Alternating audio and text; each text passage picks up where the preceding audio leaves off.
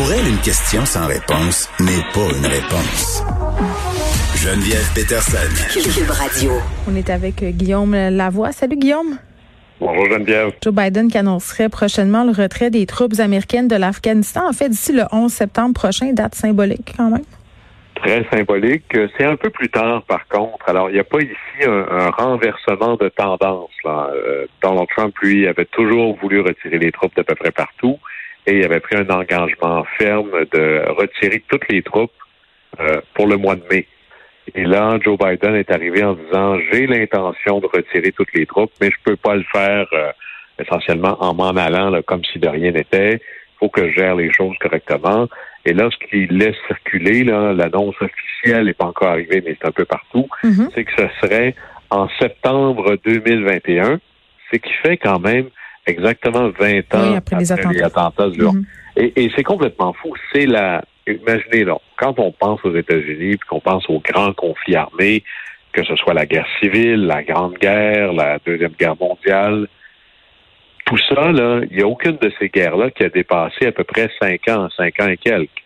Ça fait 20 ans que les États-Unis sont engagés militairement en Afghanistan. C'est beaucoup plus long que la guerre du Vietnam, là. Et quand on regarde, si vous voulez avoir un- une idée de l'ampleur du déploiement, là maintenant, quand Biden va dire OK, on s'en va à la maison, il y a à peu près 2500 soldats américains là, au moment où on se parle, si j'enlève là, quelques troupes spéciales et les conseillers militaires. Mais il y a exactement 10 ans, il y en avait 100 000 qui étaient déployés là-bas. Là. Et le bilan américain de tout ça, ça va prendre encore un peu de temps avant qu'on fasse le, le réel bilan d'un conflit quand même, un engagement militaire de deux décennies. là. C'est unique dans l'histoire américaine. Mais il y a des, à tout moins quelques chiffres qu'on peut tirer maintenant. 2500 morts. C'est quand même, c'est, bizarrement, c'est beaucoup, mais c'est à la fois peu parce que les techniques de combat ont beaucoup trans, euh, évolué. Par exemple, au Vietnam, qui a un conflit qui a duré à peu près la moitié moins de temps, c'était 55 000 morts. Mais c'est surtout le coût financier. Et je regardais les chiffres et je le croyais à peine. 1000 milliards. Alors, vous imaginez, là, c'est ça que ça a coûté au Trésor américain, l'engagement en Afghanistan. Et là, on pourrait se demander, mais avec euh, un coût en, les Anglais diraient, en sang et en trésor aussi important, ça doit donc être une victoire claire, claire, claire. Et pas tout à fait, là. On voit essentiellement le retour des talibans. Il faudra négocier avec eux. Ils feront partie probablement de la transition. Et vous savez comment on appelle l'Afghanistan? Je vous disais que ma citation préférée, c'était du président Truman qui disait Il n'y a rien de nouveau dans la vie sauf l'histoire qu'on ne connaît pas. Hmm. Et si je vous parlais d'un grand empire commercial et militaire qui est allé se cogner les dents et qui s'est un peu pris comme dans un bourbier, là. Vous voyez ça, là, vous roulez dans un chemin fondé, il y a tellement de boue que vous êtes coincé, et c'est en Afghanistan que ça se passe. Eh bien, au 19e siècle, c'est l'Angleterre qui s'est un peu pris là, et après avoir investi énormément d'argent et de soldats, a fini par se retirer. Dans les années 70 jusqu'à 79, c'était les Russes qui s'étaient pris en Afghanistan. Et là, ben, on pourrait dire peut-être que c'est les Américains, parce que la grande victoire de ce qu'on parlait au départ, là, nous allons installer la démocratie. Faites-moi rire. On peut exporter des élections, mais exporter la démocratie, ça, ça se fait sur un, deux, trois, quatre générations. Alors, qu'est-ce qui en restera vraiment? Je vous dirais que le bilan est plus mitigé que clair à ce moment-ci. Surtout que si l'Irak, c'était la chose des Américains, l'Afghanistan, c'est aussi la chose des Canadiens. On était là. Nous, on est arrivé en 2002 jusqu'en 2014. Une mission, 2000 blessés, 150 morts. Et d'ailleurs, le conflit en Afghanistan, en Afghanistan, pardon, aura probablement contribué euh, dramatiquement à changer notre compréhension mentale et réelle des vétérans, de l'idée de vétérans. En avant, on disait ministre des anciens combattants, là, tu t'occupais de gens qui avaient combattu essentiellement là, en Corée ou à la Deuxième Guerre mondiale, des gens très, très, très âgés. Maintenant, des vétérans, ce sont des très jeunes qui ont dans la vingtaine, dans la trentaine. Mhm. Et là, on se rend compte que c'est pas du tout le même genre de soins, c'est pas du tout le même genre d'engagement. Alors, euh, ça, ça définit ou ça redéfinit notre compréhension de l'engagement du Canada dans un conflit armé, ce qu'on n'avait pas vu depuis au moins une génération, et des vétérans qui sont jeunes. et qui continue après ça à être partie de la société canadienne. Alors, c'est intéressant de voir tranquillement le rideau se tirer sur un conflit deux fois euh, décennaire et on va voir un peu la suite, mais à date, bilan mitigé. Tu voulais nous parler des tensions euh, qui grimpent entre la Russie et l'Ukraine. Ah, Seigneur, quelle histoire, je vous dirais, qui se répète et on est à la limite euh, du tragique comique.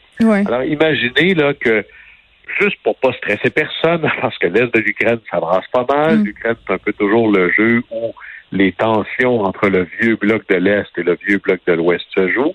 Et là, les Russes, juste, évidemment, c'est un exercice, là. Faites-vous-en pas avec ça. Ils ont juste déplacé à peu près 50 000 soldats à la frontière.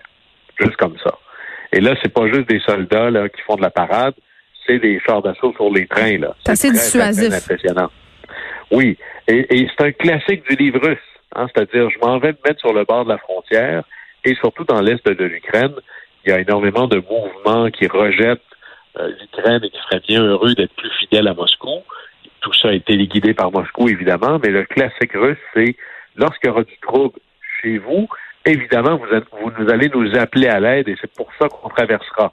Alors là, on voit un peu comment tout ça est en train de se passer, mais c'est assez fascinant parce que l'Ukraine, juste pour faire un peu Ukraine 101, c'est pas deux pays en un, mais pas loin. Vous avez l'ouest du pays où on parle ukrainien. évidemment, la capitale du pays, c'est Kiev. Mais l'est du pays, c'est sociologiquement, vous avez l'impression d'être en Russie. On parle russe.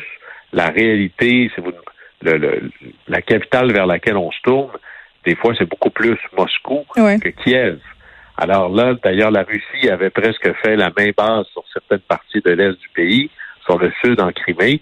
Et là, vous avez la pauvre Ukraine qui dit, ben moi, là, euh, euh, j'ai essayé d'être ami avec l'Ouest. Là. Où est l'Ouest pour me défendre?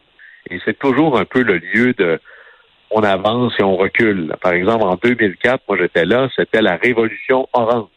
Et on présentait ça comme la grande victoire du mouvement démocratique sur l'ère totalitaire de la Russie ou lié à la Russie. D'ailleurs, le, le, chef de l'opposition avait été empoisonné, il y avait eu le visage complètement défiguré. En 2006 et en 2010, finalement, c'est les candidats fidèles à la Russie qui étaient revenus. Et là, ben, pendant tous ces troubles-là, Biden et l'Ouest ont envoyé des avertissements. Mais tu étais là, ben, toi, euh, Guillaume, en 2006 puis en 2010?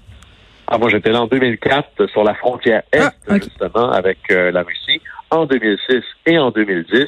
Et c'est un pays absolument magnifique, là. D'ailleurs, quand vous êtes en Ukraine, c'est pas pour rien que dans les provinces de l'Ouest, euh, une personne sur trois est de descendance ukrainienne au Canada, euh, parce que les prairies canadiennes, ça ressemble beaucoup à l'Ukraine. Hein, L'Ukraine, c'est un peu le grenier de l'Europe, comme le Canada était le grenier du monde pendant longtemps. Alors, ça se ressemble beaucoup. Mais pensez-vous vraiment là qu'avec tout ce qui se passe, voyez-vous ça, vous, la volonté politico-militaire de l'OTAN et des États-Unis d'aller s'engager militairement en Ukraine face à la Russie? Alors, on peut imaginer que, et ça aussi, c'est dans le livre russe, c'est-à-dire les Russes, quand ils font une invasion, on appelle ça la tactique du salami. Hein, en petites tranches très minces. Allez-vous envoyer l'armée américaine s'il dépasse la frontière d'un pouce? Ben non. Mais si elle, si dépasse de 10 pouces, en non plus. Alors, c'est pas comme s'il débarquait à Kiev demain matin, mais il est très clair que Poutine a décidé de faire comprendre à tout le monde que l'Ukraine faisait partie de son giron d'influence normal. Et la raison pourquoi on parle de ça aujourd'hui, c'est que le président ukrainien, qui est un personnage assez particulier, là, s'est payé la mère de toutes les photo-op dans le conflit en amenant des journalistes de CNN qui, très franchement, je pense, sont pas dignes de leur badge de journaliste, en faisant une espèce de faux reportage en disant venez voir le président habillé en, en militaire. Un public reportage. C'est n'importe quoi, là. Vraiment, là. Puis, franchement, s'il y a une chose qu'on sait, c'est que la prochaine guerre ne sera pas une guerre de tranchées. C'est assez évident. Et vous savez que le président ukrainien, il a été élu, c'est une histoire complètement folle. C'était un acteur, un acteur comédien. Et c'était un comédien qui jouait à la télé ukrainienne un personnage qui était le président de l'Ukraine ceux qui écoutent la Maison Bleue, c'est comme si Guinadon était élu pour vrai premier ministre du Québec. Alors, c'est lui qui a accompagné les Russes, les, Ukrainiens et CNN sur le, front avec les Russes un peu n'importe quoi, mais c'est la preuve ultime que la politique étrangère, ça n'existe pas. C'est la politique locale avec des élans de ce qui se passe ailleurs. Ce que le président veut faire, c'est montrer euh, aux Ukrainiens qu'il se tient debout pour eux, mais on n'y croit pas trop. Guillaume, euh, merci euh, et aussi pour ce rapprochement avec la Maison Bleue. Au plaisir. À demain.